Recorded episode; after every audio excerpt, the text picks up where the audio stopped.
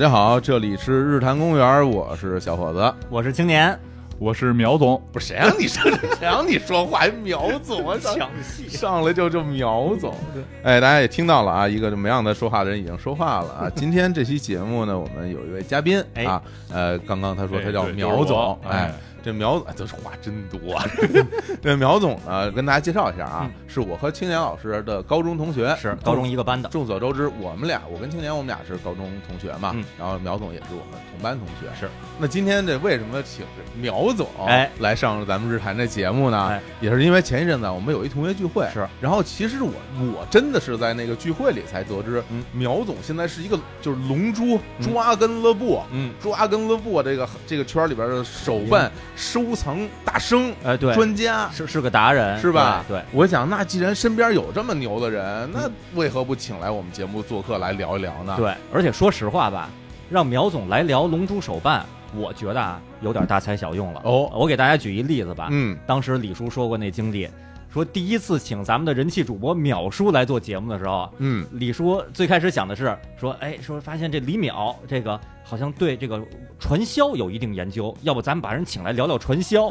然后我说，我说人家这个是日本罪案专家，这个嗯请请人家淼叔来聊，只聊这么一小块儿的话题的话，嗯，就有有点像让鸟山明老师来聊聊摩托车的故事。哎，不对呀，人家是宇宙第一漫画家呀，人家是是宇宙王级别的，只让人家聊那么一小块儿，有点大材小用了。是，其实苗总也是，我觉得可以算是奇人吧，有很多奇事，对对，能能在咱们节目里边分享很多他不凡的经历，我觉得所以把他请来聊聊他的奇人奇事，也顺带手聊聊那些龙珠手办的故事，这样比较好。感觉是从这个天桥请来的是吧？哎哎，这这奇人异事啊，对啊对对对，天桥天桥天桥那个不是北纬路嘛？原来我们家住南纬路，就隔一条街，还真是啊，真哎这真事儿真事儿真事儿，南横街那边都熟是吧？呃也熟也熟哎也熟，不过还有一个大家不知道，苗总啊跟淼叔是大学同学，啊，对对对对。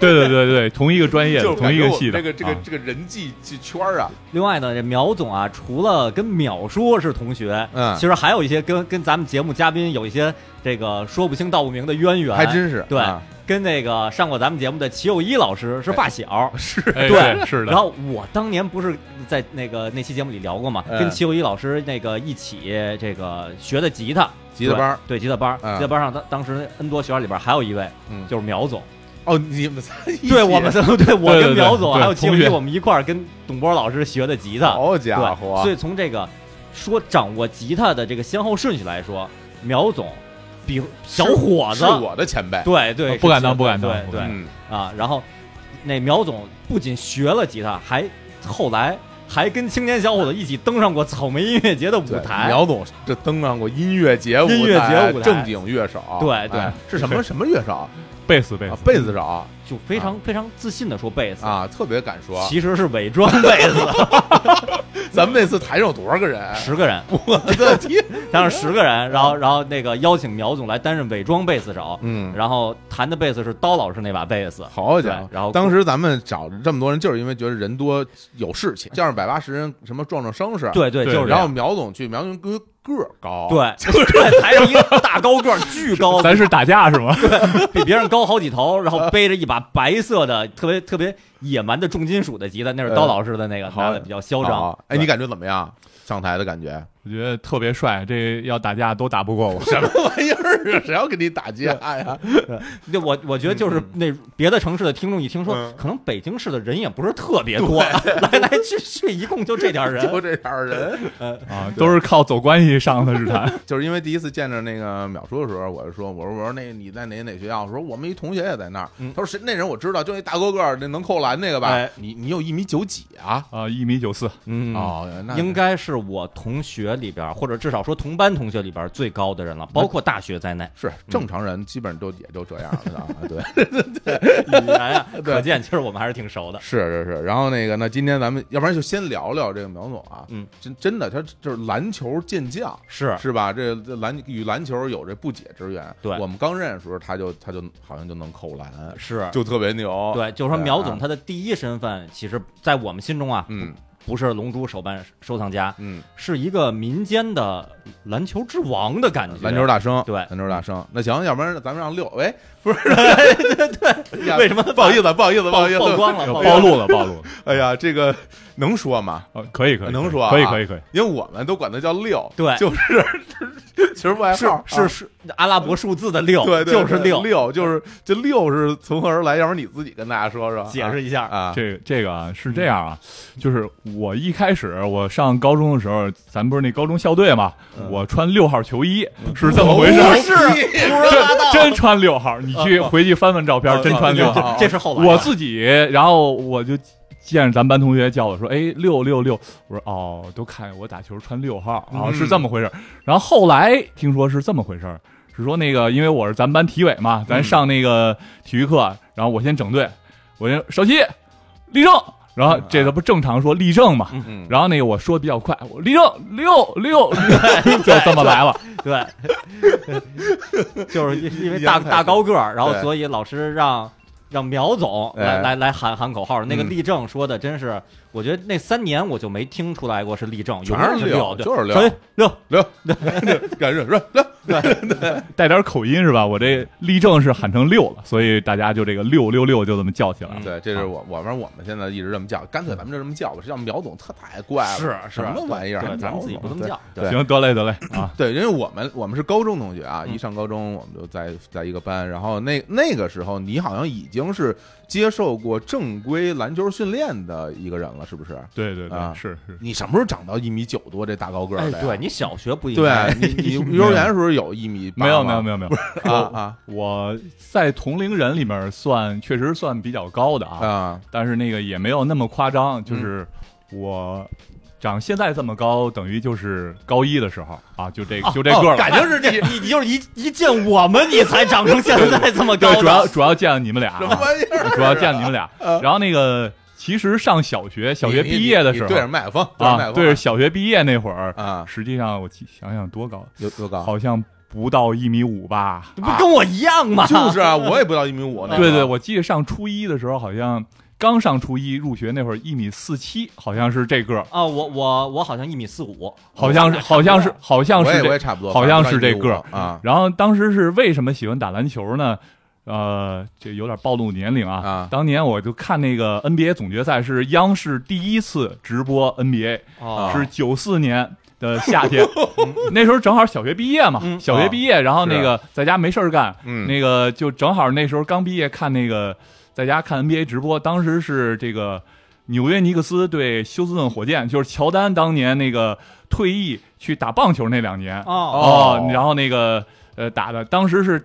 总决赛总决赛七场嘛，然后打的一个四比三，最后是火箭队取胜了。是什么奥奥拉朱旺？对奥拉朱旺对尤因啊啊，对，当时 对尤连名字尤因，对尤因尤因啊，然后那打的昏天黑地，我说哎这这有点意思，因为我小学啊也嗯好运动，嗯原来是练过一阵儿排球，哦然后后来觉得这打篮球，我说这太帅了，这个这多猛啊，这个嗯这个。因为以前咱们没见过 NBA 啊，这个确实是打得好，人家商业联赛确实是厉害。嗯，然后那个我就一下就迷上这个了。嗯。然后呢，从初中开始就开始，一开始是自己瞎玩儿，嗯。也没正规训练，然后就跟那小伙伴篮球场上，不初中同学都爱打篮打个篮球嘛，嗯，嗯，我就去，我说哎，得加一个哥们儿，嗯。就一块玩玩玩，瞎玩怎么这么社会？啊还还就哥们儿啊。对。啊。我们那学校就那样，然后那个就自己练，然后后来呢，就跟那个宋小波篮球俱乐部，这个特别有名了。是就因为这现在的我们的听众可能不知道这个名字，觉得可能很陌生。嗯，但是在我们这一代人里边，就是宋小波教练，是不是？宋小波女士嗯啊，是一个就是搞这种篮球教育这方面的一个非常厉害的人。但是他之前也是国家队呃国家队的，当时也是国家队，然后也是世界范围内的，当时打世锦赛也是最有价值球员。初中时候就跟着宋小波篮球俱乐部打，嗯。然后后来呢，我们那个队里面也是就是也分嘛，什么东城队、西呃西城队、朝阳队，嗯。我就跟朝阳队，哦。然后一块儿一块儿训练，然后呢练了以后，然后后来就跟我一个队的也有后来打 CBA 的打职业的球员。哇。啊，是是有，确实是有。有然后哟，能说出来我们听知道名字啊，有有刘子秋，刘子秋原来是清华嘛，号称清华流川枫，然后哇，然后后来也是，呃，上了去了云南红河，然后在上海队，然后现在也是退役。哦。当当年也进过国家集训队啊。哦，那跟你同时跟你一个队，同一个队的，同一个同一个队的啊，同一个队，哎呀，同一个队的啊啊，也说明我们这个训练水平还是挺高的。嗯，哎，还不他自己说的，嗯。啊啊 真是哎，那你当时那个人凭什么要你啊？一米四四一米四几的小孩儿，没有没有，那我是我都是上了初二、初三才去的宋小波，啊，那已经开始长了。我是初一时候刚进去一米四七，嗯，然后初二上完了那个暑假，然后就一米八了。啊，啊，是是是，你不然后初三啊上完了，大概就一米八八了。然后那暑假又长了几公分，哦来了见了你们俩了，啊咱到一个高中了，我就一米九四了。凭什么对呀？啊我为什么长到一米七几就不长了？我也是啊，就是真真事儿。然后当时打球啊啊，是是真事儿嘛。好好，然后当时打，打球也是，嗯就是确实爱打球。那会儿也是暑假的时候，中午十二点半吃完了中午饭，就自己抱一球去那个我们那化工大学，然后就有一些大哥比我们大几岁的大哥，嗯就跟人一块儿打一块儿练，基本上从十二点半一直打到晚上太阳落山吧，七八点钟，啊基本上打一下午也不知道累。哎，那你像你当时的这种身体条件，包括你这个呃训练的这种程度，呃，有没有那种什么所谓什么体校的找你？哎就是对是吧？咱们咱们当时不是有好多同学因为体育特长，就会有体校找来，就是走这种半职业甚至职业道路嘛？当时可能还没显现，因为我就进了宋晓波的那个俱乐部了。哦，北京，据我所知，北京这边的篮球体校的还不太多。你要说乒乓球什么，确实有哈。哦，也是实实话哈，或者什刹海那边是吧？对对对练武术对什么对的对。然后我不是等于初中在宋晓波打嘛，然后后来就是高中就上了咱们学校了，啊然后就打咱们高中那个校队了。嗯然后我当时呢，其实怎么说呢，这也不是自吹自擂吧，就学习还可以。然后咱们咱们学校是个反正是比我们俩强是点儿，的确区区重，咱们咱们学校还挺好的，是个区重。点，好像比咱俩强不少。强不少，高一的时候啊啊。呃呃还没有，是。高一咱们俩也名列前茅，很厉害的对啊。高二也也是中流砥柱呢。嗯嗯啊。中流了就不，其实高二不不 还真是算算上游，还可以。还可以，还可以。啊。高三才就是咱翻翻过这面啊，好嘞啊啊啊啊，啊。嗯，是那样，就是因为咱们那个是也是市重点，也是篮球传统校。嗯。然后呢，我当时上咱们学校呢是纯靠成绩考上去的，哦。当时是没想说来咱们学校打篮球，嗯。就是说觉得这学校不错，离家也挺近，咱嗯。这个区重点那得咱考这学校吧，嗯。还真考上了，然后还不错，考上成绩也还可以。然后呢，学校教练一看说：“哎，这小伙子个儿挺高。”然后说一块儿练练球吧。嗯，我也是真喜欢。但是这里面有个误区啊，大家老说说，哎，这小伙子个儿挺高，你就跟打篮球，不是说个儿高就一定打球打得好。这个还真得是一个是喜欢，还有有一个天赋，嗯，对吧哎？对我印象中，咱们那个高中当时有一个班也五六个一米九左右的呢。有啊有那有但是那个打的六班吧，啊，对对对六班那对对对啊外号对对特别野蛮那个，青筋，我刚想说咱不能在节目里提，对吧？这六班同学，咱咱们班跟人六班打球，咱们班当时赢人家六十多分哎呦对吧？他上五个一米九的，咱咱就我一个一米九的，是吧？那么厉害，啊对，当当时校队教练是小四对对对对，是是是，就是这些人呀，来来是是是。然后那个结婚黑狗不能老就说说多了。啊，那个高中那个确实，咱们那个教练也是训练的比较狠，嗯。因为咱们虽然是传统校，但是那个特招的名额有限，哦，就是等于说，呃，大部分还是这种普通学生哦。正正经考上来的，呃，特招的确实比较少，体体育特长生嘛，然后基本一个队里也就三四个，然后剩下的都是像我这样的，就是普通学生来考进来，然后喜欢篮球一块儿练，嗯。然后也练得非常辛苦。这高中三年，呃，基本上是每天下午四点开始训练，就放学了嘛，四点训练，然后练到晚上大概七八点钟，三四个小时训练，哎呦，然后这个过程，然后确实挺辛苦，而且就是不间断的，包括周末呀也训练，然后寒暑假也训练。我印象中，我高中基本上是保持每天都在训练，啊。然后这么练了三年，然后这个哦确实水平长得也很高，但是呢，这个确实对学习成绩这个多少有些影响。啊？啊。哦，是是是这样，就是说，因为你打打篮球嘛，你人家放了学了学习去了，嗯然后那个就算消耗消耗，然后玩一玩，然后你这个打球四个小时，人家学俩小时，玩俩小时，人家成绩也不错，也能定。我呢，那没办法，我这高中时候怎么办呢？就是咱咱那会儿高考是五门，嗯，七百五对吧？五门主科，啊然后呢，当然咱还学很多副科，啊所以我的策略是什么？上学时候五门主科课好好听，然后呢上那副科课的时候，我就写这主科课的作业，啊，副科课我就不听，我就把这主科课作业写完了。我一看，哦，写完了，看看这副科课还下课了没有？没下课我就睡一会儿。然后也不一定睡一会儿，你可以跟边上的你的同桌进行一些打闹和嬉戏的活动。梁总啊，有这事儿，有这事儿，六跟梁总是同桌，是吧？经常这两个人经常听到后边叮了咣啷，然后咣当就倒了。发现有一个人倒在地上，就连人带椅子就被推推倒，不是六就是梁总，就这样吧。而且不是真正的斗殴，是是特别推搡，推搡，特别像小学生一样，在非这样就常非常幼稚。对我捅你一下，哎哎就捅一下，然后咣当咣当就倒了。哎，你们这后头有暖气，你们有没有撞到过暖气上啊？这还真没有。啊，那还行，要不然我这撞暖气估计得头破血流。哦，估计你也见不着我了，是吧？哎，不过你说出来，当时我我我我有印象啊，嗯咱们咱们学校那校队不是会打那高中联赛啊，，对，然后还有我看是有主客场吧，是还有在咱们学校打的。对对对，是。我感觉我看的时候，感觉咱们学校那个水平嗯，还是有一定水平的，对对是不是还挺厉害的？对对。咱们学校啊。应该是北京市前八名吧。嗯，然后这个水平，因为北京的这个篮球水平确实比较高，在那个年代嘛，嗯，就是九十年代到两千年嗯。这个时间，其实北京的篮球水平还算比较高的，在啊。高中水平里。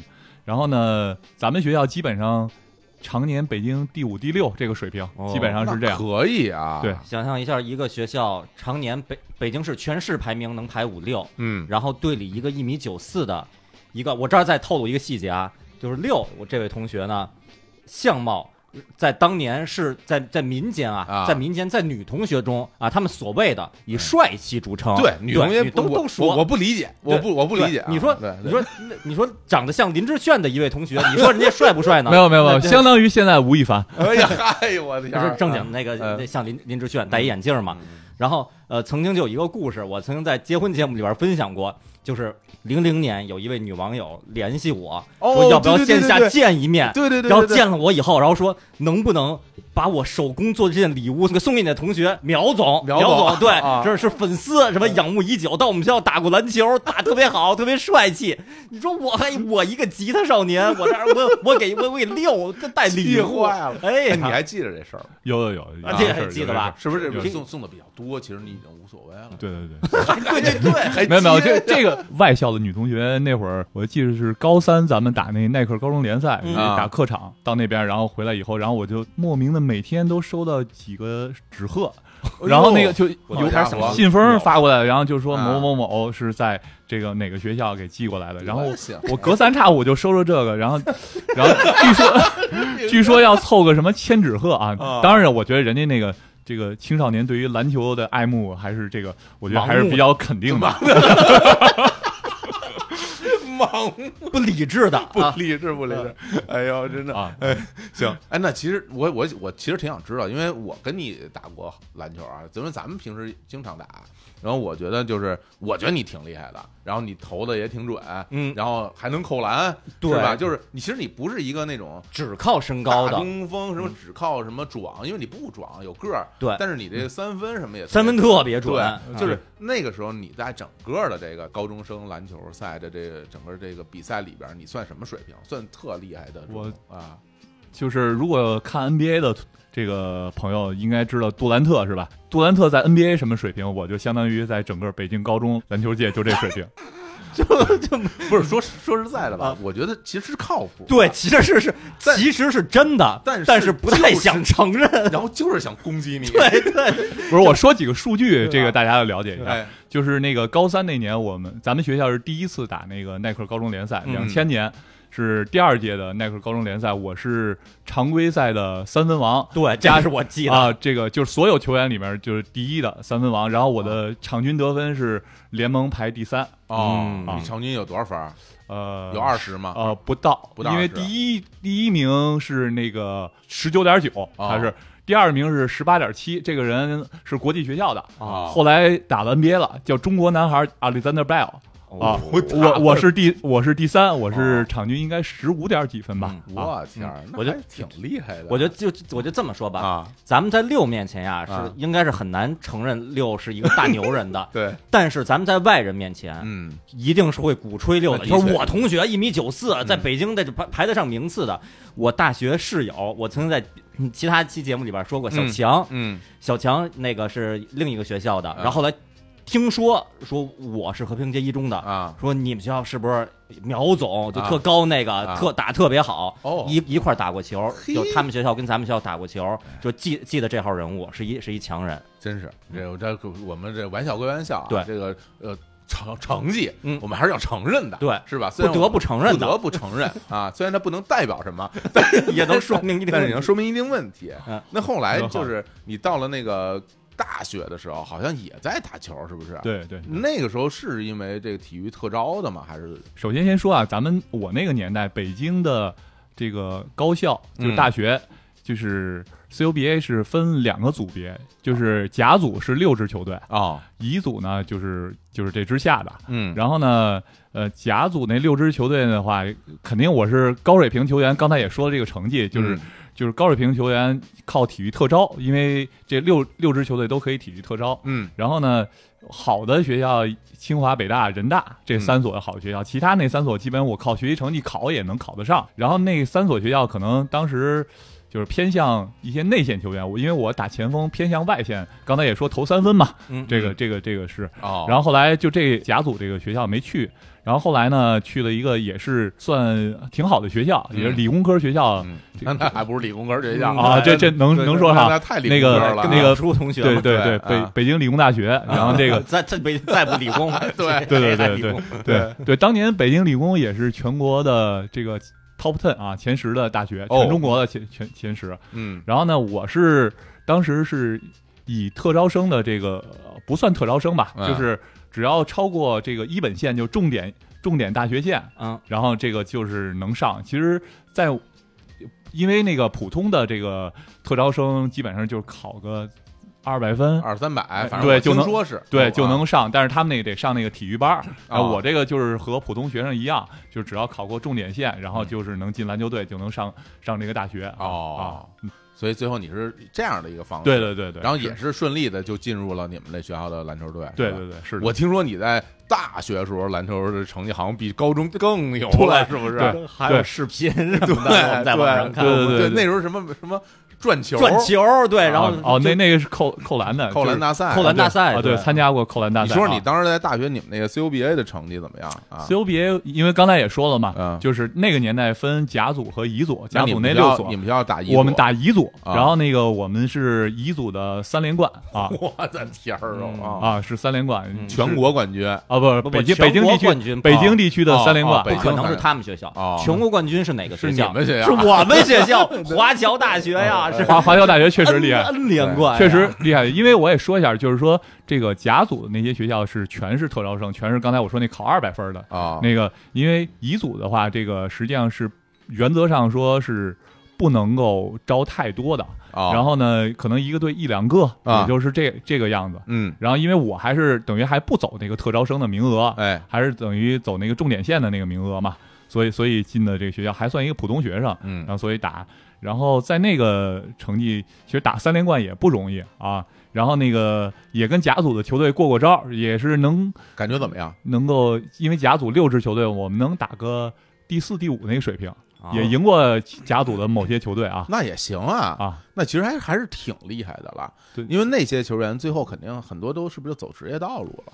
对对对、啊。对，确实那些球员基本上就是从小，因为他一个队嘛，一个队嗯。一般十二到十五人，嗯，他都是从小练球的，从小走这种就是一路体育特长生的这个这个路子。那不跟那什么三高那种队似的？啊对对对对小孩儿嗯。对。初中、高中一直到大学，对对对一是一窝就一窝端了，最后啊对对对对。你们北理工那个嗯。足球队不就是三高的那对对对对那队吗？对足球就是那个，因为嗯。足球三高的那个球队，足球队也是跟我一届的嘛，啊。就他们就直接进了这个这个体育队，然后进的这个特招，然后就假币嘛，是吧？对对对，金是金志扬教练哎呦，是带的哎呦对北理工，对啊啊对是这样。哎，那你有没有曾经某一个瞬间想过，我未来要不要真的从事这个职业体育这种这条路啊，就是我真的，因为你看出来你真是喜欢篮球，对吧？是你有没有想过说，我就我能不能努一把，我我就搞这个，我就干这个，我成为一个体球员什么的想过这个事儿。其实啊哪个打篮球少年不想打 NBA 呢？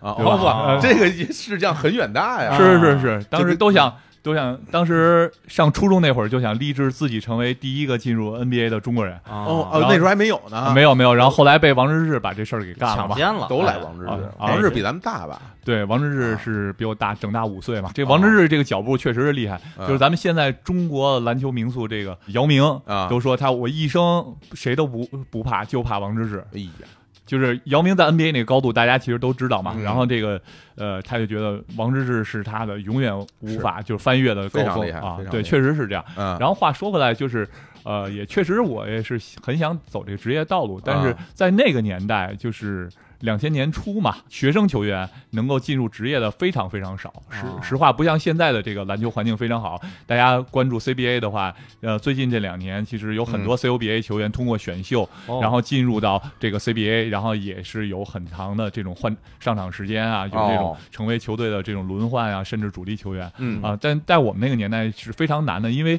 中国的这个体育体制，呃，体教当当时是分离的，不像哦现在这个 CUBA 是能够合的那么好。嗯就是当时其实是刚才火总也说了，说实际上两条线，一条是体校。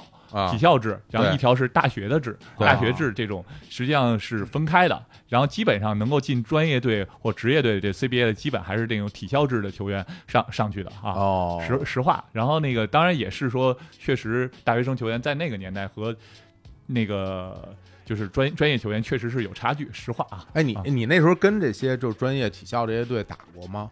呃，有一些球员打过，就是说，嗯如果是整场跟人打，这个打的不多啊嗯。，你你当时能够感明显感觉出你们之间的这种差距吗？因为因为我是为什么这么问，是因为我平时不是老踢足球嘛，嗯就是我也和那种就是专门从小练过足球的，就是体校出来的那些球员，也跟他们踢过球。我的感受就是说，根本就没没法踢，就是他们跟你不是一个档次，就是就是你跟他们不是一档次的。嗯这里你们所有的都无法能够一起竞技，无论是身体的素质。然后速度、技术，然后敏捷，所有都比你高一大截儿，这中间差距还是非常大。对对但是因为你经历过相当长的这个，比如说中学生的这种篮球训练，嗯还有你大学生也有训练。那当你这个程度的时候，你和那些专门体校出来的，你感觉你们差距有那种不可逾越的大吗？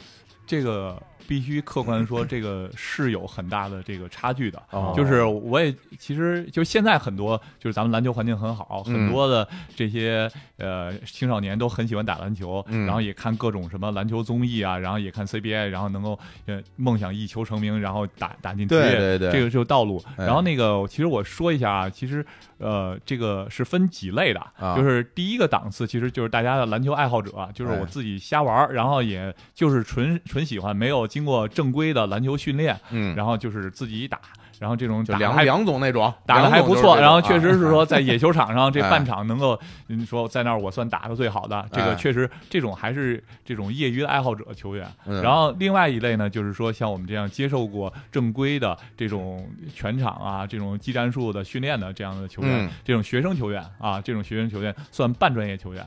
然后这种纯的体校制，在那个年代实际上就是专业球员。是对，然后呢，呃，再加上说成年队的这些真正的 CBA 的这些职业球员，其实哎这个四个等级都是有每一个等级都有非常大的差距的。是吧？哦就是就是怎么说呢？就是说，呃，我去打这些呃半场的这些爱好者，啊呃，有点夸张啊，说的就是其实虐他们，就基本他得不了几分的这个啊水、这个水平，其实这个差距在这儿。嗯，然后其实全是意识上、身体素质上、弹跳啊、技战术上的这些完全的碾压。嗯。然后呢，我再去跟那些职业职业的，就是走体校的这些路线，这种所谓专业球员去打，其实还是差距，就像我去打这个普通的爱好者一样，这差距就这么明显。我人家就碾压你，啊。对对对是是是，确实是人家那个身体素质啊，他那个动作做的那个到位的程度啊，嗯。真的就是差的特别多，就是你能明显感觉到，确实这个差距就是有有无法种无法有种令人绝望的，就是鸿沟。我我啊举一个例子，啊另外两位老老师可能就我看我这举的例子对不对啊？哎，就是小伙子老师跟那个职业球员之间的那个鸿沟的距离啊，嗯，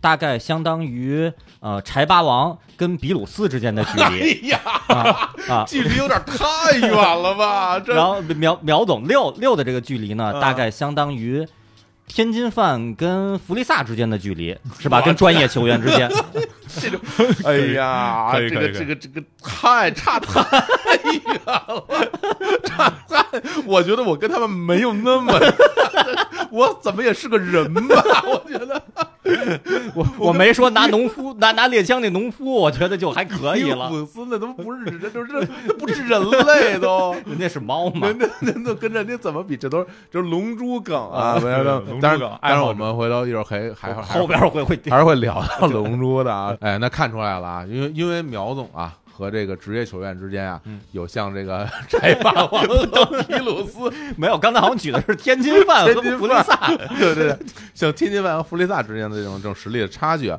最终呢，其实也没有走上这个正就是职业的运动员的这个道哎路。对，很遗憾啊，然后最后没有真的走这一行。那个苗总成了一个什么软件工程师？哎，对，其实我后来得知这个消息时，我是有点遗憾的。嗯我会觉得就是你这么多年的这个辛苦付出，嗯是吧？起早贪黑在那儿训练，嗯这不白练了吗？哎，这不白练啊，这对我在互联网公司这还真有帮助呢。啊，不是互联网跟跟这个打篮球还有什么关系对啊对，它是这么回事儿，就是因为我上研究生的时候学的不是，对对对对对对对对对，怎么着就还就研究生了？这轻描淡写，对你还上过研究生？啊，对啊，硕士研究生，对啊，正经自己考的，啊你在我们这里边算是学历最高的，那应该是啊个儿最高的，啊，然后 收情书最多的 这俩人酸成什么样？不 是不是，咱俩作为两位偶像，是不是不太好这样表现出对于同学的嫉妒啊 和这个咱和咱不认同？咱们是不是转要转成谐星了？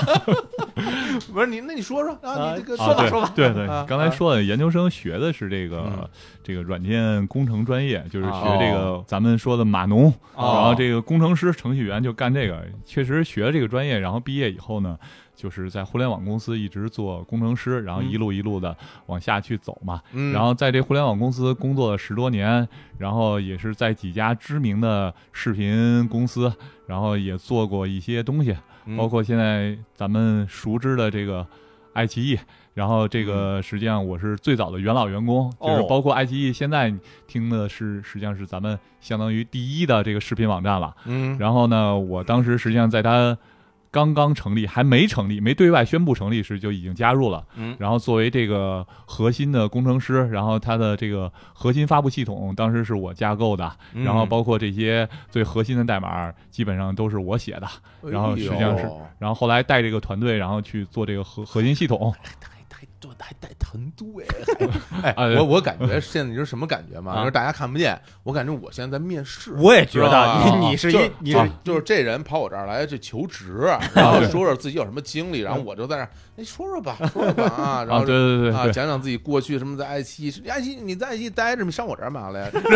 没有没有没有嘴脸啊，没没事接着说，我这么连，因为爱奇艺我经常经常使用嘛啊，啊是是。嗯然后工作几年以后呢，然后后来嗯又去了一个相当知名的互联网公司。哦然后呢，刚才这个火总问的这个说跟篮球有关系没有？其实就在这儿，哦，就是当时从爱奇艺过去的时候，实际上面试基本都通过了。然后呢，唯一有问题就是这薪资这块儿，就是我要的薪资啊。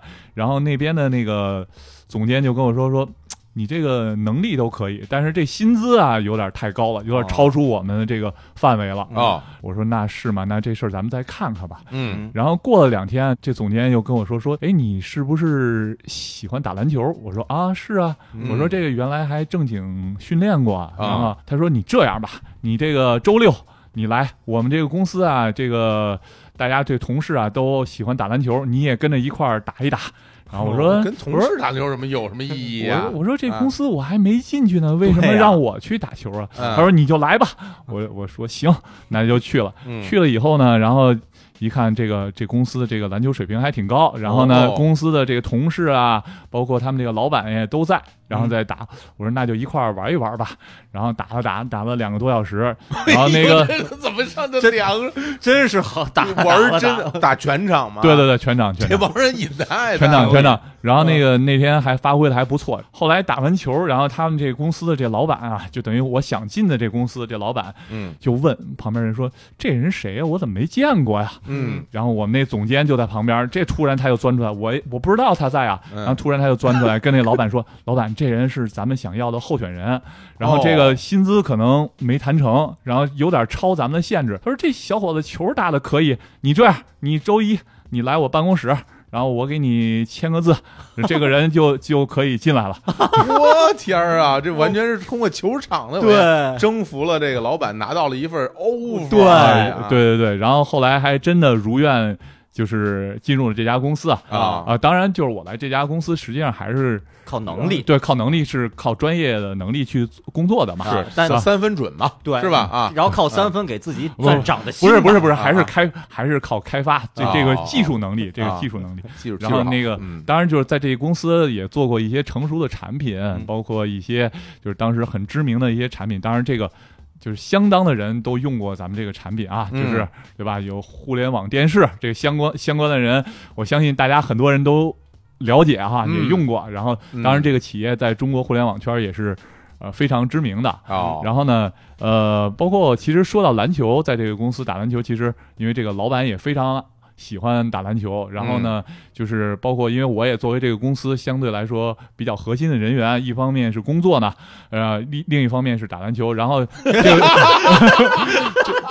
这这这个公司。这可见老板感觉这感这老板太喜欢打篮球了。我给你举个例子，这老板打篮球到什么程度？嗯这个老板呢，因为经常开会嘛，啊，然后就开会，然后那个有一个高层，然后就说那个老板，这我给您做一什么什么汇报。啊老板说啊，你只有五分钟，你只有五分钟，五分钟之后我得去打篮球了后 这么牛啊，啊，就是这么回事儿。哦然后当时我也是在这家公司，当然工作也非常辛苦，因为大家也知道互联网公司这种节奏嘛，嗯，对，包括之前加班啊，对对，马爸爸不是说那个九九六是福报嘛？嗯我们在那儿，我当时工作那几年还不是九九六，相当于九九七了。怎么嗯理解九九七？平时这个每天周一到周五这个九九五，然后呢周六是陪老板跟同事打一下午的篮球，哦然后周日和和老板开一下午的会，哦然后就是研究咱们这些产品啊、技术啊、研发啊这些相应的这些东西，然后就没有休息日了，根本就呃基本上是这样，这不是连轴转了吗？在老板心中啊，周六打球那是休息是休息是，休息周周日大家开个会也是休息。哦，对还真是对对对，确啊确实是。然后另外就是说，打篮球这件事情，这个老板也是招了一些，除了我以外，刚才也说我是正正经经的，虽然有一些特批，但是靠工作能力进去的。嗯嗯然后也招收了一些这种半职业球员进来，然后那个不是就专门打球的啊吗？啊，可以这么理解吧？就是我们那个中锋，嗯，两米零几，然后然后三百三百二十多斤，我的啊，然后那个还有这个，包括我们招的实习生，清华的实习生校队篮球校队的组织后卫。哦呃 当时 CUBA 清华是整个 CUBA 全国冠军嘛，哦，然后这个也是 CUBA 的主力组织后卫，然后进天进来，然后还有一个原来是击剑运动员，身体素质非常好。击剑运动员，对啊对，然后那个一米九，然后起来就是隔着谁都要扣篮的那种，对，就是这样，基本上是这个水准。当然，就是在这个互联网圈，包括这些北京的企业，然后打这些比赛也获得过很多次这个比赛的冠军啊。你们这还什么互联网圈打比赛？你直接拉出去打个什么半职业联赛，或者是低级别的职业联赛都没问题。这帮人啊是不不是我，我现在就挺好奇嗯，就是老板找这么一帮人跟自己打球，老板是不是也得会两下？对不然的话在场上不是给虐死了？对，这老板还真是可以啊，就是说是吗？就是有点刷新我对这个老板这个认识啊。嗯一般的很多企业也有老板爱打球的，这我认知道，咱就不提名字。有些企业，然后这个什么某老板怒刷八十多分，哦 然后这种 这种这个到篮下没人无人敢防嗯啊，对，是这种情况。然后你们这老板会打吗？会打会打，还打的正经不错。比比我们俩怎么样？那比你们俩肯定强啊！这么牛，那么牛，对对，号称啊号称科比式的球员啊，是吗？啊，对，中投非常准啊然后那个，当然我跟老板是我刚才说了，就是我们这个不打政治球，就是就是刚才说陪老板很多企业，就是说 OK 让老板得分，让老板，然后那个我们也打，刚才说周六也打队内的这些训练比赛，嗯，然后呢，我们比如说我们分开了，老板是一队，比如说老板是 A 队的，然后我们是 B 队的，哦，然后呢，我们就有这个专门去盯防老板的球员，我们嗯。B 队就盯防老板的球员。三百多斤那哥们儿。啊啊，那那不行，那那那个跑不动，追不上老板。那那很强啊，老板。啊对。啊啊，然后老板呢，经常投投篮，就有一次那个老板，我看连着进三个球，我说这这这防不住他了，我就跟我们队说那个，哎，你别防了，换人，我防他。啊然后老板上来，然后你防得住吗？我他回来一回合，然后上来要一上篮，我跳下去，啪就有一大帽，这人这人老板形象已经心中在流泪啊！人人家特批重金把你请来，去给一挨一大帽。这在场所有球员什么反应？在场球员就跟我说：“完了，你这个下个月工资是没了。”然后我就看着老板，然后然后老板就跟我说：“哟，跳真高。嗨，挺满意，感觉很满意啊啊！对对对对，然后这个确实是这么这么个情况吧？下个月工资怎么样啊？啊，照常发，照常发。照常发，还还在那个公司也也工作了很多年啊啊，对，是感觉是职业生涯里边最最光彩的一对对高光时刻啊。对，就从从从初中开始练球，练那么多年，就就为了这一刻就为刻。这一刻，对啊，哎，是是是，哎，这挺逗，是吧？这个没 打篮球说对工作的帮助是 是这么个帮助啊，也挺好的嗯。不过这个咱们其实聊挺长时间了啊，嗯聊了他这个打篮球的事儿啊，聊了工作的事儿。哎，其实估计我相信有很多的听众在开头的时候还等着听哎什么《龙珠收藏家》的哎这这这故事呢嗯。我觉得咱们要不然先来首歌，哎，是吧？让大家调整一下心情，转个场。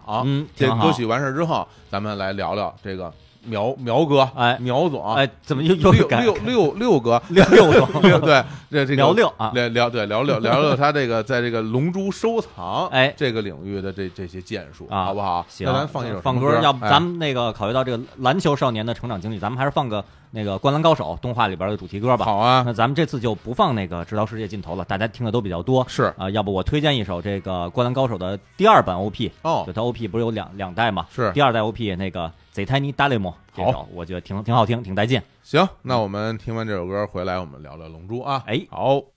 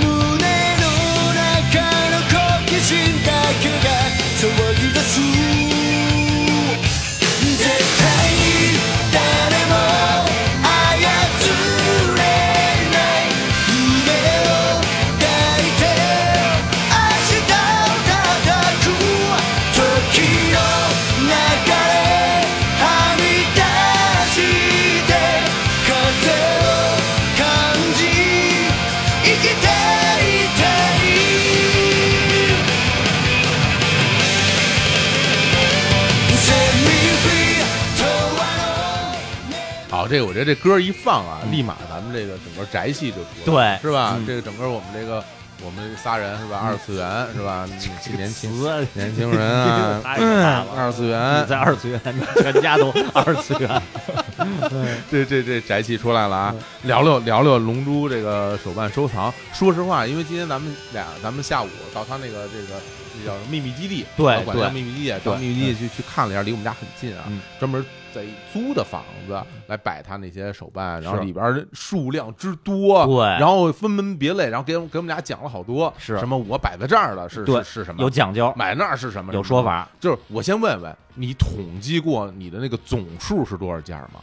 上千件儿应该是有了。你嗯你觉得有没有上千件？有。有吧？有我觉得真是有，密密麻麻。除了柜子里那些以外，还有好几大兜子，对，放在蛇皮袋子里，放的其实是一纸箱子，还没摆出来。那是新买的是吧？也是最近收的，也是最近收的。我小时候用这词儿，收我我应该用请请最近哎请的最近请的哎是吧？请一大佛是吗？呃然后在你家里还有一部分是吧？对对对，是的，是的。这个是怎么个起心动念？从什么时候开始弄这个龙珠手办收藏的这事儿啊？契机是因为这个双十一啊，双十一看见这个淘宝上也有推荐，蹦出这个龙珠手办来，嗯，然后就说：“哎，这我喜欢啊，这个谁我喜欢呀？大家都喜欢啊，对，这我少年时候一直最喜欢的这个漫画就是龙珠。嗯然后这个我说出这个这咱得买，当然就是说本身对龙珠确实是特别的热爱啊。嗯，我个人其实呃，龙珠因为咱们都八零后嘛，嗯龙珠其实可以是说这个中国这个八零后九零后的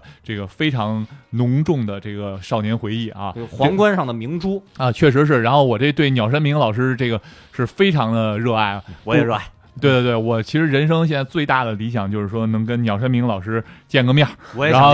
问他几个问题，然后一块儿吃吃饭，哎呀然后照个相，哎呦，然后给我签个名儿，哎呦啊这我就人生就圆满了。哎呀，我啊对也想，其实我听着我都高兴，我也高兴。对吧？就是哪怕我没去，你去了，哎，是我都觉得高兴，对对对对是吧？啊，对。然后呢，其实对鸟山明这热爱源自什么呢？其实还是少年时候。嗯然后呢，这个《龙珠》本身实际上是在少年跳跃上，从八四年的五十一期一直连载到九五年结篇完整。然后正好是赶上咱们中国当时漫画出版的这个行业的非常盛行的这个时期。当时那个叫海南美术摄影出版社出那个一块九一本儿，一卷九块五，记得印象特别深。是那个小学四年级左右，我就自己上下学了。嗯就以前还是三年级之前，还是家长带着我上学哎。好像是有这么一说法哈。哎，对好像学校是有这要求的，对，得让好像是鼓励大家嗯在高年级之后哎就不要家长来接送，是对。对，然后呢，我就出了学校，然后就往大街上走。每天放学的时候都能够路过那个当时那书摊儿是那铁皮的。铁皮的那个书摊儿，然后那个上面摆着各种各样漫画，我这当时这个少年这心就看见，我说这太好了，啊，对吧？当时什么《圣斗士星矢》，嗯，什么《侠探韩玉良》，哎，然后阿拉蕾，嗯对吧？然后龙珠，我我嗯觉得这太好了，猫还有嗯，对对对，都有。然后我就看这龙珠，我就当时四年级就开始买。然后呢，一开始觉得买两本还能买，然后但是它这出的确实太多，然后当时也挺贵的。说实话，九块五、十块钱，嗯。在九十年代初，这个确实是挺贵的一我记着那开始最开始咱们刚买龙珠这些，就是海南省出版社嗯。引进的这这些部分，这所谓的引进啊，嗯。就是那个时候好像不是一次性就都有嗯，它是一卷一卷的一卷一卷上市是吧？上市，对，但那个时候其实跟日本并不是同步的，呃不同步人，那边其实已经都那边已经出了已经很多了对很多了对对那我们这儿是一是分批次的，对对对，对，所以我就印象很深。我当时最早买的就是就黑绸军的那那时期的嗯。那个漫画，实际上人家叫红绸军，对啊对对。对，咱翻译翻译翻译翻译错调整，对嗯。对对，是，所以就后来也是跟着买，但那个时候真是没那么多钱你就挑着买是一上来就看到看到黑绸军了，啊我觉得这都是很很幸福了。啊。我我看的肯定比你们都早。啊。我是小学三年级的时候，啊我妈给我买了，呃，咱们这边算是出版的最早的一版，还没没用七龙珠这个名儿，哦，小猴王，嗯哎，对，哦。是是的，青出版社我四我我后来见过有印象有印象，那个那个是先出的，那个是跟什么是一一起出的呀？嗯。跟超时空猴王一起出的。哦。当时市面上出来两本，当时是刀老师跟我推荐说，最近市面上出来两两本漫画，一个叫嗯《超时空猴王》，一个叫《小猴王》。然后我跟我妈说了，我妈就给我买了。然后超时空猴王就就都凉挺博士嘛，嗯然后都是彩色的，对博士对，踢着腿，对。然后我就看这小猴王，我一下我觉得太牛了，太牛了太好看了。那他那个故事画的什么故事？就是就前面龙珠从第一话开始开始演呀，哦大鱼大鱼我爱吃，布尔玛什么那四星球什么的最后演，演到哪儿？到了第四第四本吧，那个出到哪儿了？嗯出到那个皮拉夫，马上要把那神龙召唤出来了，然后把悟空、不不是马、那八戒、乐平他们关在那个那个那个城堡里城堡里锁在里边，嗯，他们出不去。然后就没了，哎呦，然后呢，后边封底还有一个预告，说我们之后会出第五本会有后边的故事。我就等啊等啊等，又过了可能得有一年的时间，海南摄影美术出版社的，这出来了啊，哦才终于他这是成卷一卷五本，他那一卷一卷的，嗯是对，然后当时呢，我就是因为这个确实刚才也说挺贵的嘛，嗯。然后当时就是我爸是给我那个加餐。加餐的钱，小学是有那加餐，每周两次加餐，咱们不都上操嘛？上午十点左右上操，嗯。然后呢上完操，然后呢周二还和周五，然后呢你可以选择加餐，我印象特别清楚，两块五给一个多纳圈那面包，哦加一个双歧杆菌，就是当时咱们喝那个喜乐，哎，然后这个我说这一次两块五，这个算一下，我这一周这两次都不吃，我这攒五块钱，哎，哎，两周是不是就能买一一卷卷龙珠了？哎，我当时就打这主意打这主意，然后啊我就攒下这钱来了。哎然后每次这个龙珠出，我就去买。哎，哎，对，这就有一笔花销，然后啊就买，然后时至今日，然后我这龙珠一本不差，都留到了现在。哦，你就是当年的那一批是吧？对对对，哇，这太牛了海南版的，对对对对，一本不差，一本不差。啊，因为说实话，其实我当时有很多海南版的那个我都没见过。啊。啊，因为也都是在我们家借，很多都是同学互相来借，然后有的同学就没买，那是是就有些本儿而且家附近那书摊它不全，对书摊默认它是一批一批的，对有的对对。有的那种早的，嗯。你到后来，比如你后来打沙鲁时候，你再想买最开始的那些，不一定就没有，对。啊是是是。而而且这个能留到现在，我觉得这是特别不容易。大家都知道我我在节目里透露过很多次，我是一嗯。个特别爱惜东西、特别爱保留东西的人。嗯但是我曾经因为年轻犯下的错误，在我高中的时候，就快毕业的时候，把我那些《龙珠》、海南摄影美术出版社那些，我就都给打包当二手书，我就都给卖了。哎呦，后来时至今日，我手头那些是我后来多年后又重新在一些网购平台收回来的。不同的版本，不同，这然后上边版本还是一样的，哦但它不是我当年那本，不是我、哦我摸过摸索过的那本。对，六这些就全都是全齐，对当年的那些，这个对对对，我觉得非常对珍贵。对，你看看现在等于当年的那个，我留下来二十五到三十年了，嗯，嗯，是吧？嗯。就当年出，这一直实际上出到大概九五年、九六年，是。咱们是是到到这个到这个时候，因为比日本稍微晚一点对。晚晚一年吧，差不多九六年左右，实际上是这样。再说回这个说收手办的这个，实际上因为刚才说了，我确实特别喜欢龙珠，嗯，从小就买这个龙珠的这个漫画书嘛，哎，嗯省吃俭用，真省吃俭用，就是对龙珠的这个情怀在那儿。嗯然后呢，我又不太同于说，哎，这些年一直在看漫画的这些人，因为有一部分人是说，OK，我小时候看漫画，然后我上初中、上大学，呃，甚至工作就一直看漫画。我哎不是，啊但是我唯独就对龙珠嗯。当年是那少年的情怀，这我工作以后实际上都不看漫画这么一个人，哎，对，然后呢，双十一的时候我看到了，我说，哎，这个好啊，这是我当年的少年情怀又回来了，最爱啊，啊，对，然后就买了几个。当然说双十一买回来以后，然后我发现，哎，这其中有几个好像长得不太好，嗯，感觉不太对劲。有几个说做的很精细，但有几个不太。然后后来知道说，哎，这是假的，盗版的。盗版哎当时我记得是买的纳巴还有拉蒂茨这俩啊都不太对，看着像那么回事儿，但是你一看这底座嗯就不太对。哦这个包括看它上面的铭文啊，嗯看它整个的整体的这个感觉啊确实不太像。当然后来我把这个都扔了，然后不对的扔了，然后又买了一新的，这支持正版嘛。毕竟就这些年，嗯就是青年老师、嗯东渡嗯也会买龙珠的手办，哎对吧？然后我自己也偶尔买一些，嗯，但是我们买完之后，其实没有觉得自己一下就入了这个龙珠手办收藏这个坑，对，就会觉得啊，这个我很喜欢，我看着很漂亮，摆在家里什么嗯。或者当钥匙链儿什么的，就觉得手手上有一纳巴多帅啊，是吧？咱们买都是属于什么？哎，比如说在商场里，当然在日本的商场了、秋叶原什么的，或者有可能也可能在淘宝上啊看到某一个角色，哎，这个角色我挺喜欢，哎，这个价格也合适，嗯。这个面相长得也比较面善，对。那咱们不如就把它请回家，哎。就完了，就摆在那儿挺高兴。是说说到你啊，就是说六说，对你当时买了这个手办之后，为什么一下就燃起了那么高的热情，就开始就是全身心的投入到这里边了？一方面之前有这个情怀，你看嗯像我说小时候去买这个龙珠的这个书，嗯这漫画书我。我能一本不差，嗯实际上我感觉我自己实际上有一个收藏癖的这么一个人，强迫症对，有点强迫症。这个一般玩收藏人多少有点强强迫症，要不不买，要不要买我就买全套，嗯就是一本不差。嗯这手办一个不差，这个系列就是这样。据我的了解啊，嗯对于说这个手办这块尤其是像龙珠这手办嗯，它这个历史一定很悠久了。嗯生产这些手办的厂商应该都是日本的厂商为主吧？对对对，对，所以说就是最初第一批这个龙珠手办，大概是从哪年开始就是开始生产，大家开始玩这种东西？最早的时候，龙珠手办九十年代也有，但是产量非常少，哦厂家也非常少。嗯，然后开始比较有规模的来发售这个龙珠手办，实际上是在零二零三年以后，嗯，哎呦，基本上就我观察也是，哦，就是我我其实不光龙珠啊，哦，呃那个我发现，咱们还说那个有点俗的词儿啊，嗯文艺文艺复兴，嗯。就是在咱们喜欢的那些作品，在他们最红火的时候，嗯。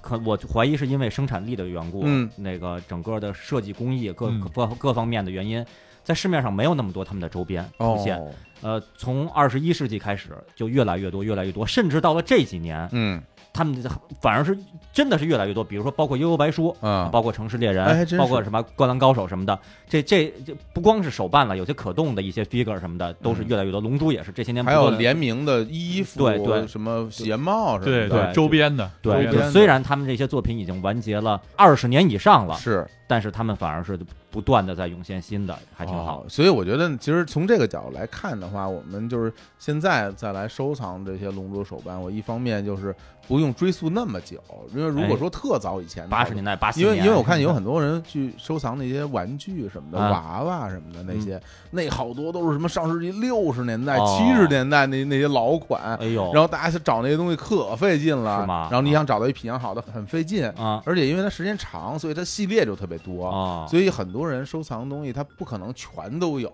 嗯。他肯定按照不同的系列来收啊，挑着的可能我只喜欢这个系列的嗯，然后我只我只收那个系列的嗯这样的，是的，就是你自己收藏龙珠这个手办，你的收藏规则是什么呀？OK OK，、啊这样啊，我先说说，就是我收什么不收什么。哎啊，感觉我我这儿有一堆东西，然后他跟我说 这我不要啊，这我要啊，你啊你说说啊，就是因为这个《龙珠》，刚才说到这青年老师也是这个动漫大生啊，嗯。就是首先咱们说这个是动漫大生，他 也是动漫啊，大生，真真是动漫大真是我真是动漫大生真的真的。今儿这穿十八号的衣服就来了，十十七号十七号，十17号衣服。十七号，这动漫大生和这个就显示出来。哎，对，说的说错了，十七号，十七号咱说回来啊，然后这个手办行业其实呃产量最多的就是龙珠和海贼王对对这两个哦，其他的其实虽然呃漫画很出名，但是手办的量很少。嗯，然后可见龙这俩最对最好。啊对龙珠其实这个手办也分很多东西啊啊，分很多东西。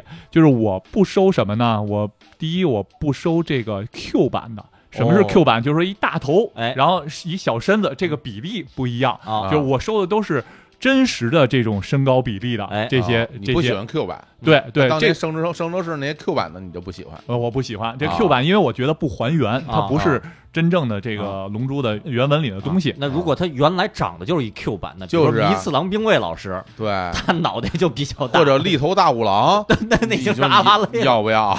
对，对对，这个 长成 Q 版还是可以收的，啊，长成 Q 版，它本身它也有那个正常比例哎的，哦对对对，啊实际上我买那正常比例的就说那个，跟原作的比例是一样的。对对啊对，是就是阿拉里野粪也可以收的，对 对对，可以可以啊可以可以，龙珠里面也有阿拉蕾，因为也有也还来过呢，对来过来过企鹅村嘛。嗯然后那个另外一个就是说，对于这种叫可动性的，哎，这个我不收。哦可动性，因为它虽然能动，感觉大家感觉说，哎，我买一个玩具，嗯这能动的比那不能动的是不是好？嗯但是说实话，从这个手办收藏的这块儿，它确实能动的可动性高了，但是它的一些关节呀、整体的这些质感啊，实际上是失去了，是不传神的。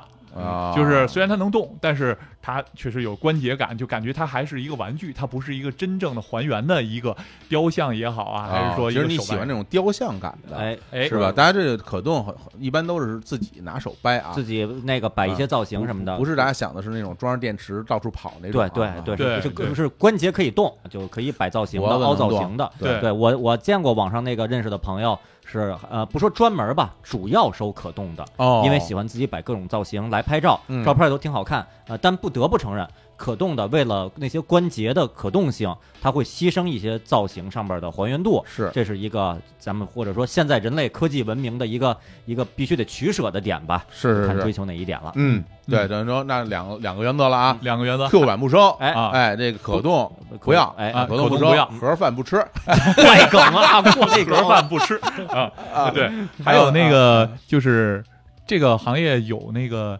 叫一个是手办，一个是说它叫雕像。雕像是什么呢？就是没有版权的。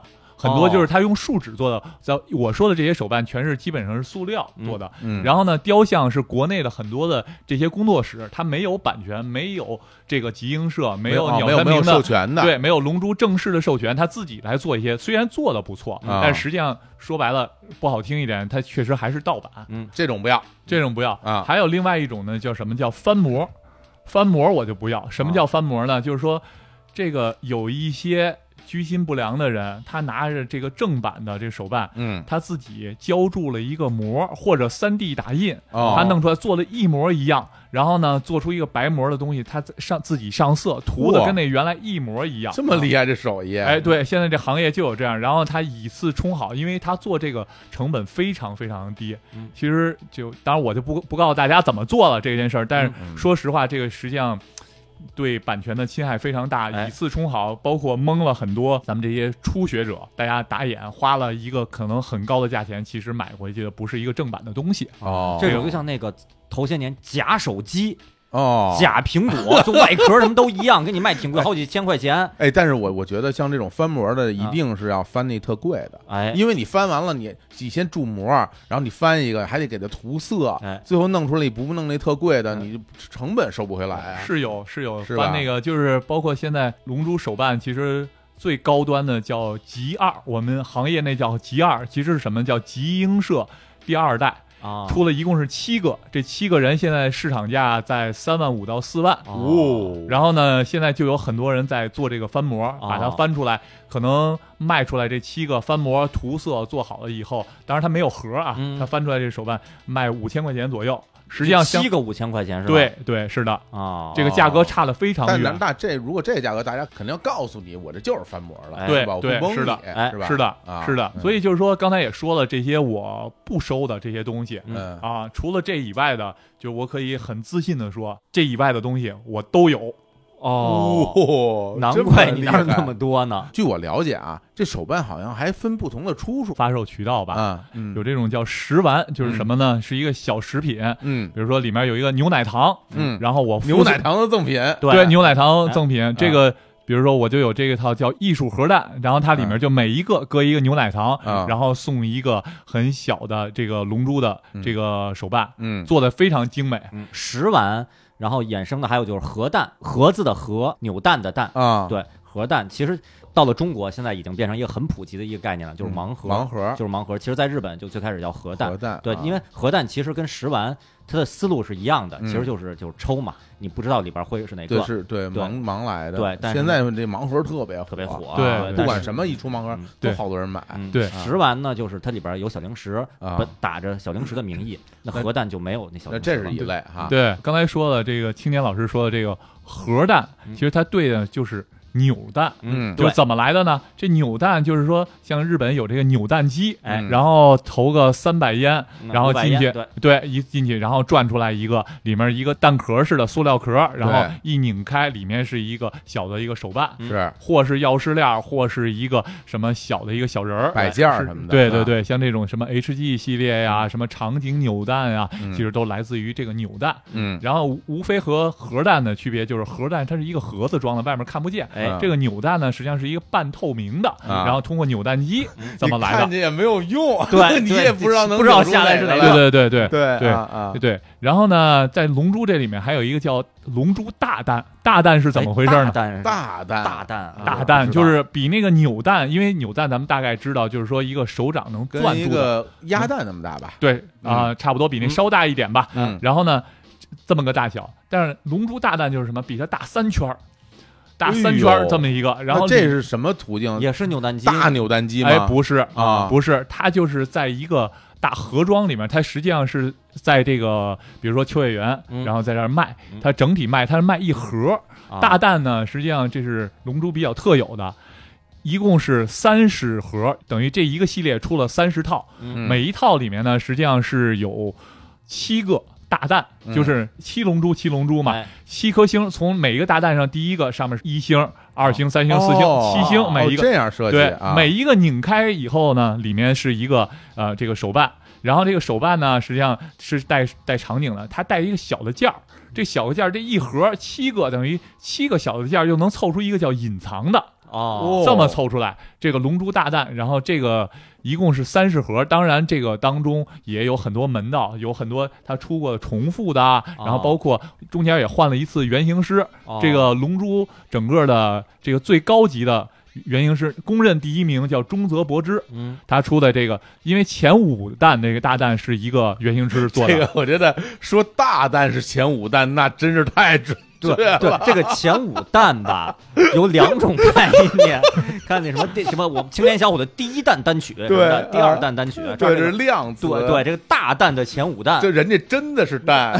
哎，这个但是这个大弹它是盲盲盒买，哎它是说固定还是指定买？就是我想买哪盒买哪盒。它你可以买哪盒，但是这里面它又有一个玩法，哦玩法就是什么？这一盒刚才说了是七个蛋。嗯，这七个蛋里面呢，实际上它分彩色的和金色的，但是它这里面一般一盒呢是五彩两金或者四彩三金。哦，如果你想凑一盒这种彩色的话呢，那你至少要买两盒到三盒，其实你才能凑出哦七个彩色的加一个隐藏的彩色的。哦。嘿呦，它虽然不是盲盒，但是你想凑所谓的一套，还是要多买一些的。对对对，啊是。啊多少个？实际上你刚才讲，你看三十套，然后乘以这个每一套是七加一，三十乘八二百四，但是其中有一些这个重复的，真正实际上值比较品相非常好的，公认是一百四十七个啊，哦，这是这个大单。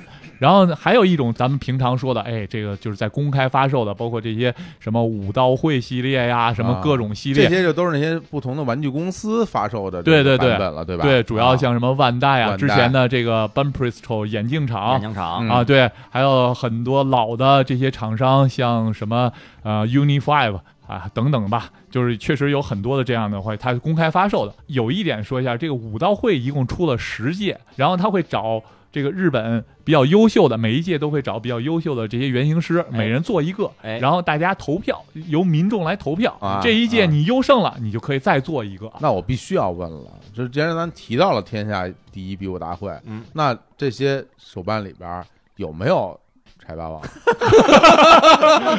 有没有？啊，这个说实话，到啊目前为止没有，官方没有正式的发售柴八王，太纳木有吗？啊，也没有。太遗憾了。就是这遗憾的话，民间就刚才啊我说的那些不玩的里面，就有人去自己建模，三 D 建模，啊然后做柴八王，做啊纳木，然后自己去上色，然后啊这个在市场上它也这个价值比较高，啊确实那那真的，我听着价值都很高手工，我就想买。跟你说，我 听着就就厉害你。是不是想买纳巴吗？天空每 X 拳什么啊？每 对对对每次这啊秋叶原都说说要帮我带个纳巴，纳巴带巴纳巴是纳巴太壮，纳巴太帅了。对，行行对对，那咱们俩就是这些系列，还有还有什么别的系列吗？还有这个叫一番赏，哎，一番赏一番赏，听着跟天开眼似的，不是不是什么什么意思？一番赏一番赏就啊一就是一二的一，啊番就是这个帮助你的帮呃，哎对对对对，啊对，啊然后赏就是欣赏的赏一，番赏然后这是一个啊日语，日语是什么？它就是像奖品这种。对，啊它就是一个抽奖嗯，它是怎么样的一个发售方式呢？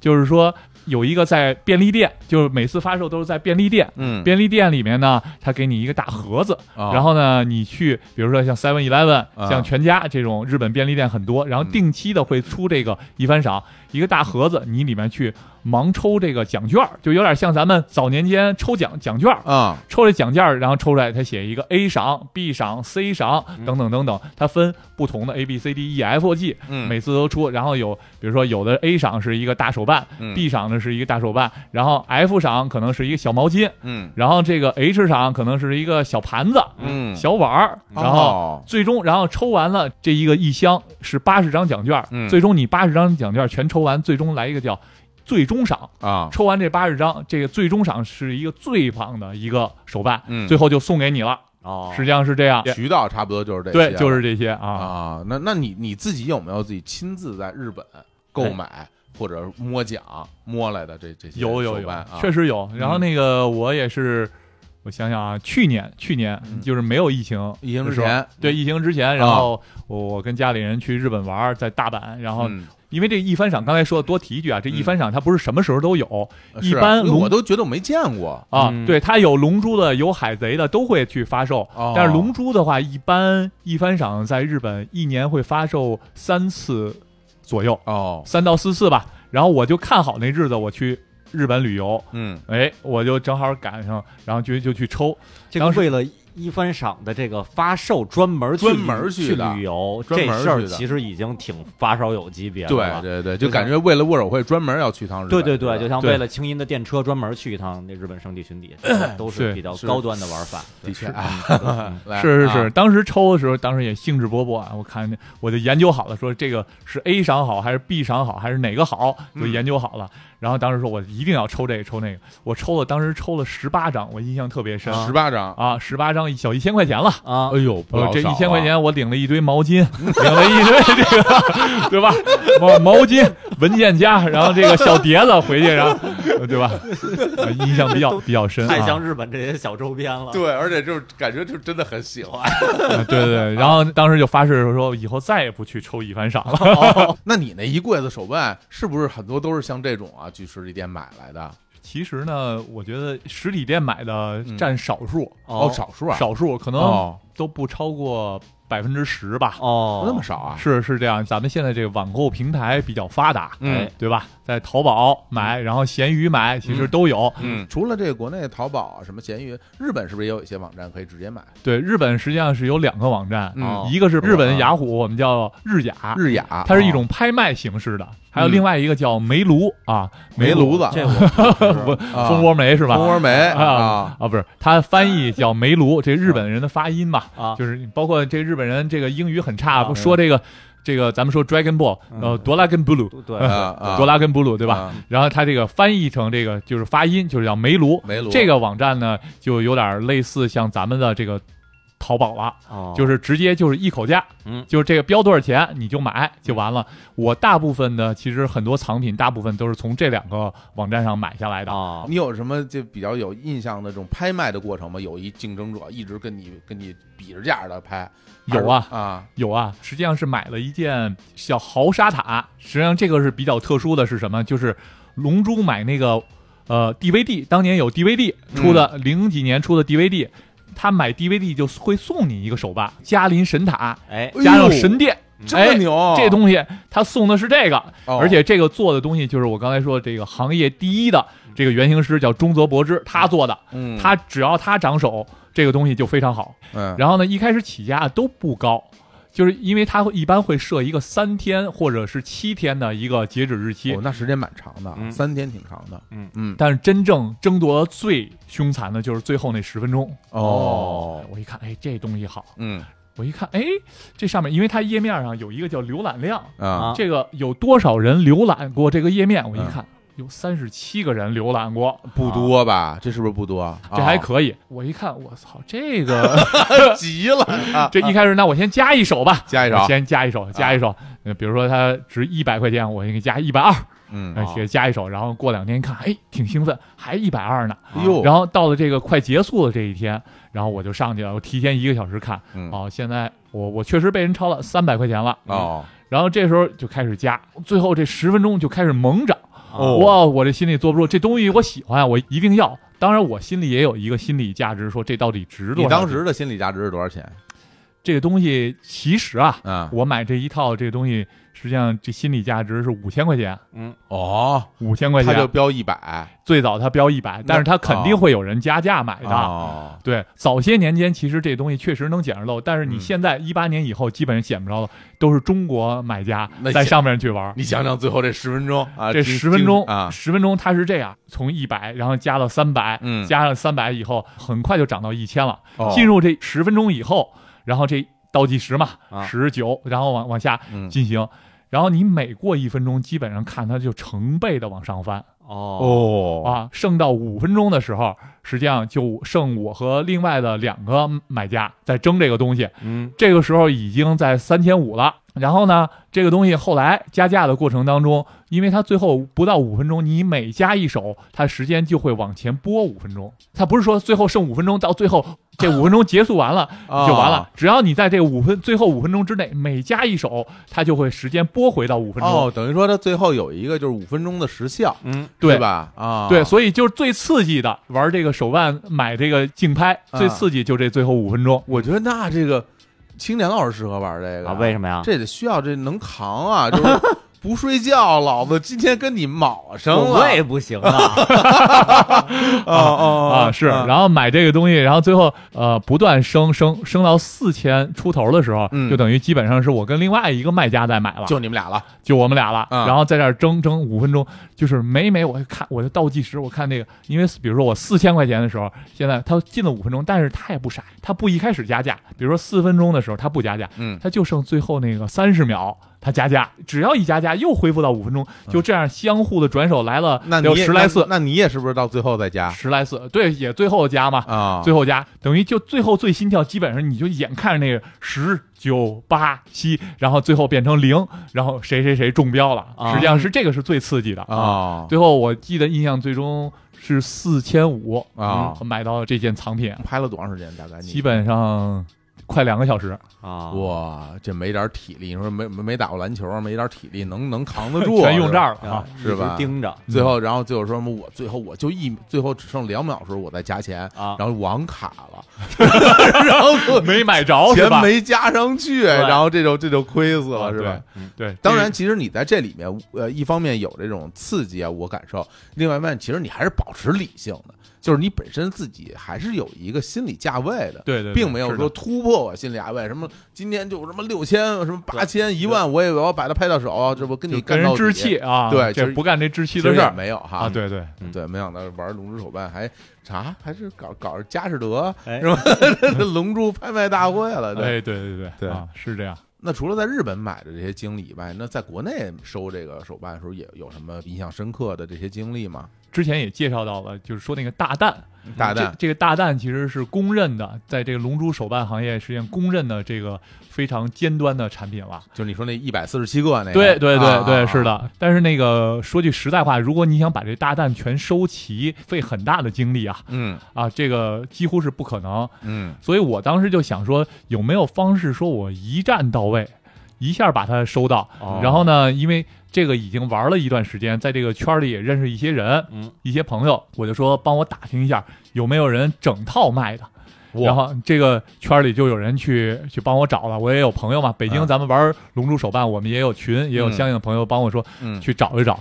然后那个后来找了几天，终于还真问到了，嗯。因为这个确实很少，啊。整套卖的很少。然后问到了一个玩家，实际上是天津玩家，哦，然后就帮我搭上线了，说这个玩家，然后我们俩就约了一下，嗯。然后说那个在天津的某某某商场，嗯。我们俩去见面，他说他有这全套，然后我们俩之前聊好一个价格，嗯，去了，然后到那个商场去见面，然后去验货。跑到天津啊，对对对对，哦，大家早觉得北京天津不远，你要真开车去，是开车去吗？对对对。因为毕竟那么多东西呢。啊，开车去，从北京开过去，怎么也两个多小时、三个小时，是是。没那么快，是。啊，两个多小时吧，是也二百多公里呢，是嗯二百，多公里。啊嗯，然后当时因为这个东西大蛋它零件非常多，对。怕损的、怕坏的、怕有包括说有没有翻模假的呀。嗯啊，这些东西，而且里面细节很多，然后我就找了两个朋友，就是我身边的朋友，他们都有大单的朋友。哦。第一，他懂，他有，嗯。所以他能帮我辨别真伪。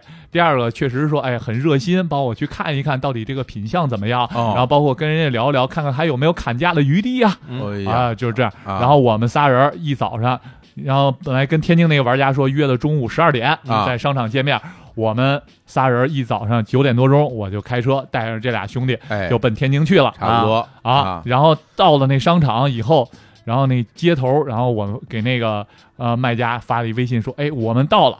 然后就看着过了十分钟，有一人搬着一个这个白色的这个泡沫箱子啊，嗯这个泡沫箱子一大箱啊，这么一个就端着就来了。嗯，然后就到那商场里面，然后我们就说这在哪儿看看这东西啊？因为东西确实很多嘛，嗯对，一百一百四十七件呢。对对，很多嘛。啊然后那个，这那说咱要不就找一安静点的地方。一开始想去咖啡厅，嗯但是后来想想不太合适吧，咱。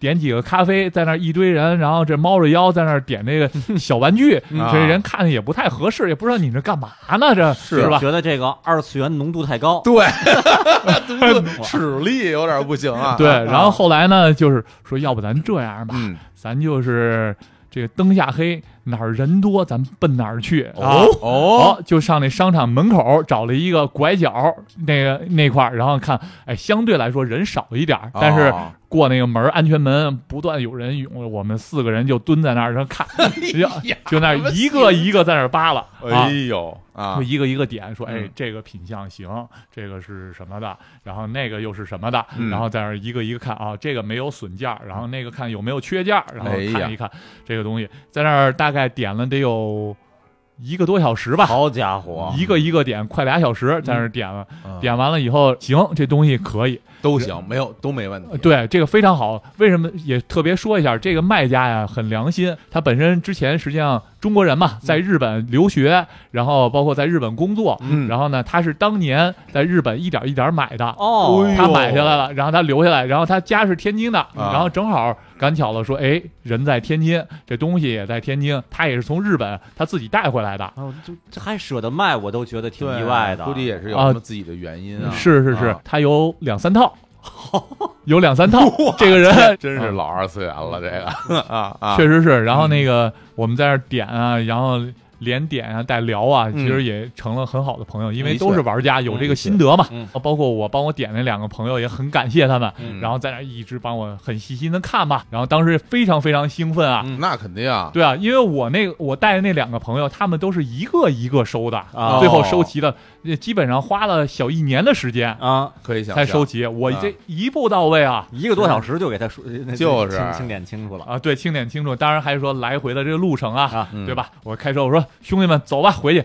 带他们俩，然后开回北京大搓了一顿。哦，我这这感谢这两个兄弟啊，真的啊，我我现在想起来，因为像我们这个年纪啊，嗯就是大家已我们都三三十八是吧？三十九嗯，那个苗总就是也是有家有室，啊，对，是吧？？有有有孩子，是是是，就是家里人，包括就是对你这个搞收藏这件事儿，他们是是支持吗？家人对于这个东西的态度，实际上是跟着时间是有所转变的。哦啊就是一开始觉得说，哎，你喜欢这个东西有情怀，小时候又看这漫画书，嗯对吧？家里人包括我老婆呀，嗯包括家里人啊，然后看你买这个啊，买几个就买几个吧，有情怀喜欢，嗯，对吧？然后随着越买越多，实在是家里摆不下了。这个柜子啊，这个一开始是一个柜子，啊嗯然后确实是摆不下了，嗯然后开始就动念头买柜子。啊嗯就是一开始买手办，一个柜子摆满了，就买第二个柜子，嗯买柜子完了再填满，就是这么填。我家里填了三个柜子，哦然后这家人的这态度就有点转变了，说：“哎，你以前这是有情怀，嗯你照这么买，这个是不是有点玩玩物丧志啊？嗯，对吧？多多少少多多少少有点激进有点。嗯我说我说你看我这工作也很认真嘛，工作很辛苦，嗯也有一些成绩。嗯然后但是这东西情怀喜欢，但是家里那态度啊，确实是有转变嗯啊、有一次啊，我父亲来我家里，然后呢就看见我这个，哦，我老婆就跟父亲说说，哎，你看这个买的这个手办买的是不是有点多呀？嗯你看反正多多少少有点不太支持的意思。小小的告一状啊，对，嗯小小告一状。嗯然后呢，我爸就就就把我拉到一屋里，然后说：“哎，你那手办都在哪儿呢？我看一看。然嗯后，然后我给我爸看看，嗯，然后我爸就问了我一这么一个问题：你这些有没有什么精品啊？就大尖儿货有没有什么精品啊？啊我说啊，有有有哪几个？他说你这样，你把这精品啊都留好了，嗯然后那个家里不让放，你放我那儿去。哦，哦，他有地儿，就等于说今天咱们去那个地儿是他的地儿是吗？对对对，是我父亲，我父亲也比较爱收藏，哎，遗传了这，对对，这啊真遗传啊啊啊！家里也有孩子。说嗯实话啊，这个手办因为它有一些甲醛排放，哦。它这个是塑料的东西。嗯。然后那个，包括我之前刚才说什么不买不买那个雕像，雕像是树脂的，嗯。树脂的这个东西甲醛非常高。塑料的东西多了的话，一个两个不显，多的话也是甲醛有一定释放。嗯所以我就把这些东西一部分就挪到了这个我父亲的一个收藏室去了。嗯所以买这个东西，一个是说还是童年的个人情怀释放，然后另外一个呢，还是说啊、也通过这当中交了不少朋友，嗯大家一块去交流啊，这种赛亚人不断超越自己，这种超越能量，嗯然后在你遇到困难的时候，也是一个精神支撑。哎哎，是这么回事。那像你们认识这些朋友，就是说玩这龙珠收藏的，那个年龄跨度大吗？哎就是哎是咱们这代人，还是说还有说一些更小的？很很大很大啊就是基本上零零后到七零后都有。哇，这个没想，零零后我还真是没想到。是零零后那今年最多才二十岁啊，是，对，对吧？高中生、嗯大学生都也喜。欢龙珠，对他们喜欢，其实跟咱们那个年代不太一样，因为哦现在不是有《龙珠超》嘛？对啊嗯。啊，就是最近这几年是《龙珠超》，对。包括在连载，嗯对它的动画、漫画都在都在出。嗯。然后其实我感觉零零后实际上更多是看这个《龙珠超》才哦。才做，咱们对对，实际上他把龙珠又带火了一把。是是，他这些零零后玩家基本上是《龙珠超》的这些手办的买者，嗯。然后对于我们这些八零后、九零后甚至七零后买的是那些老的少年篇，嗯。啊，那那些东西更喜欢。其实嗯买那些老物实际上比较多，等于就是说这个跨度从十几岁的到四十几岁的都有啊。真好，嗯嗯是吧？因为这个前一阵子，不过就是前两年，我也才得知啊，就是龙珠啊，包括这个足球小将，嗯。在全世界范围内的这种这种风靡，是。原来不知道人家什么美洲的朋友们、嗯。非洲的朋友们哎也那么喜欢对这些我们那么喜欢的这些日本漫画是，看大家自己在广场上嗯。观看什么对。足球小将的动画片儿，对。大家都疯了，在那在那在那呼喊嗯，大家所有的全世界人民都穿着龙珠的那种衣服啊，对那些非洲的那些黑人朋友们嗯。拍那些自己模仿悟空超级赛亚人变身的视头，发还有对。头发都立起来，对对对。对，说回来，嗯，也正是因为这个六哈，嗯，喜欢嗯。龙珠，嗯。然后收藏龙珠，我们才能坐在这儿，大家一起再来关于这件事儿来嗯来来聊聊。对当然了，比如说咱说实话，就是说同学聚会嗯，那可能大家就回忆回忆之前的那些事儿嗯，说说当年上学时候如何如何嗯。但是其实你未来如果没有这方面的东西，我们可能永远只能谈过去了。嗯就我们没有办法聊聊现在嗯，所以今天也是趁着这机会吧，聊聊就是他跟龙珠收藏之间这些事儿，也把他这个是吧，篮球篮球飞人是吧，篮球高手，哎哎，这个这个互联网公司从业什么的哎这些这些事儿，帽老板高手，跟大家聊聊其实我觉得能把自己的同学嗯。以一个专家的身份哎。请到节目里来嗯，我觉得也很有面子。哎，我对吧？咱们同学还真是不少，都是专家的，不少。谢谢谢谢。王王师傅呀，六啊，对在各个领域都都有所建树对。梁总啊，对。什么的。对，另外呢，我我那个我给苗总给六给苗六，那啊个我也提一个小跟建议，几个人呢？都啊 提一个小小建建议啊，就是你的那个储藏室啊嗯。啊，我觉得还得再添几个柜子。嗯，我觉得那几麻袋里边那些吧，我觉得有点替他们可惜啊，应摆出来，还没摆出来呢啊摆出来，对，给他们找一个家，对，给他们找一家个蜗牛的家。实在不行搁我这儿。对我家还有地儿 啊，那不行，那不行。你你可以摆在我那儿是吧？啊时不时去我那儿看望一下他们，对啊怎么怎么样怎么样？不是这这个这我再想想吧。你再考虑考虑，请务必考虑考虑，通融一下，通融一下，就是看出真想要。行了，那行，那咱们今天就也就聊到这儿吧。好嘞很高兴。然后我们仨还没吃晚饭呢，哎是哎，我们现在要出去吃饭了。哎哎，那就跟大家说拜拜，拜拜。拜拜。